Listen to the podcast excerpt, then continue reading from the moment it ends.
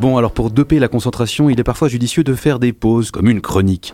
Et au programme maintenant, Fuck the Haiku, plaidoyer pour la longueur. Du pur Olivier, donc une grossièreté dès le départ et pas mal de mauvaise foi ensuite. Bah, je crois qu'on va encore finir à poil, même si ça va plaire à José, qui n'est pas là, mais qui nous écoute. Alors les amis, je précise tout de suite, j'ai rien contre les haïkus. J'espère bien. C'est une forme poétique très honorable, très courte, très suggestive, un peu barbante sur les bords, mais très honorable. Quant aux grossièretés, j'ajoute une chose. On entend souvent dire que le gras, c'est la vie. Eh bien, l'argot, les noms d'oiseaux, les mots grossiers, les insultes, c'est le gras de la langue. Et toc. C'est la partie juteuse et aromatique du langage et il serait bien dommage de s'en priver. Scheisse.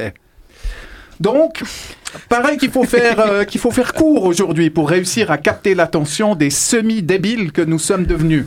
Merci les marchands de temps de cerveau disponibles, merci les fils de pub, les crevards qui nous inondent de newsletters, les concepteurs du scrolling perpétuel qui nous vissent la rétine à certaines applis, les inventeurs des notifications, des agendas partagés, des courriels, des textos, de la connexion partout et toujours, comme si on était réellement multitâche. Et, et des listes non exhaustives.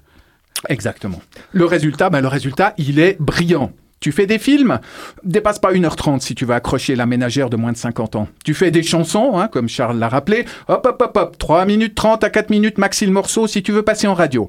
Tu fais des chroniques à la radio, justement, ouh, gaffe à pas dépasser les 4 minutes, sinon tu vas causer une épidémie d'AVC parmi les auditeurs. D'ailleurs, chaque fois qu'un chroniqueur de Midi Bascule franchit la limite, il se fait flageller à coups de knout par nos vénérés réalisateurs Charles ou Alexis. Authentique. Même Marie-Ève, même Marie-Ève s'y met. Pardon? Non mais en plus tu nous fais utiliser un modèle russe, ça va pas ou quoi?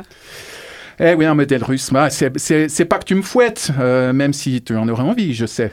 Non, ça fait des semaines que tu nous tannes le cuir avec ta règle dénichée dans Dieu sait quel manuel de com à la con. Quand on donne un titre au thème d'une émission, on doit pas utiliser plus de six mots. Et pourquoi donc? D'abord, à partir de 7, le cerveau de l'auditeur se liquéfie et lui coule par le tarin ou par le fion, peut-être? Non mais n'importe quoi Non mais il y a une question d'impact visuel. Je t'arrête de suite. De toute manière, j'ai déjà épuisé plus de la moitié de mon temps de parole. Alors, je continue. Je soutiens pas que la longueur est une vertu en soi. hein. La carrière de l'actrice Véronique Geneste fut longue et ça fait de la peine, surtout pour l'art de la comédie. Rem- Remplir sa déclaration d'impôt, c'est long et on va pas se mentir, ça chatouille pas vraiment nos zones érogènes. Même l'art officiel, entre guillemets, panthéonisé, peut avoir des longueurs pénibles. Quand Andy Warhol fait du ciné et filme pendant 8 heures l'Empire State Building en plan fixe, si vous matez le long métrage sans un stock de produits stupéfiants ou une tireuse à binge sous la main, vous vous momifiez d'ennui, c'est entendu. Il n'empêche, la longueur, qu'est-ce que c'est bon Tenez, qui parmi vous était fan de Game of Thrones? Pas moi. Oui. Tu, Ah. tu parles de la série ou des livres? De la série. hmm. Bon, on en, on en a un ou deux quand même. Vous vous rappelez la dernière saison? Quand les showrunners, un beau duo de glands à qui il faudrait réserver un cercle spécial dans l'enfer de Dante, ont décidé de pondre moitié moins d'épisodes que lors des saisons précédentes, et qu'ils ont du coup bousillé l'arc narratif d'une bonne partie des personnages principaux. Ah ben bravo, vive la brièveté. Autre exemple que tout fada de lecture comprendra, mettons que vous soyez un groupie de Stephen King, de Dan Simmons ou de José Carlos Somoza. Quand votre auteur fétiche publie un nouveau bouquin, je parie un bras que votre enthousiasme sera directement proportionnel au nombre de pages. Perso, la dernière fois qu'Actes Sud a daigné faire paraître un roman de Somoza, ma réaction fut une joie certaine, teintée d'un désespoir abyssal. C'était un machin rikiki qui totalisait 200 pages à peine, quand plusieurs de ces livres, deux ou trois fois plus longs, ne sont toujours pas traduits de l'espagnol. Calamité, fatalité, merde et petit bout de bois dans les oreilles.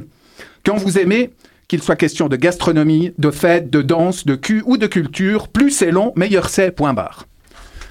Or, que voit-on de nos jours?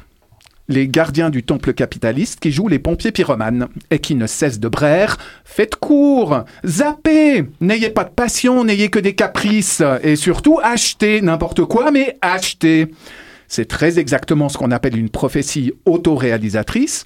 À force de prendre les gens pour des demeurés, ils le deviennent. Bienvenue dans le pire des mondes possibles, celui où l'attention, la concentration, le ton long sont devenus des facteurs si exotiques que tenir un raisonnement de plus de 45 secondes vous fait passer pour un...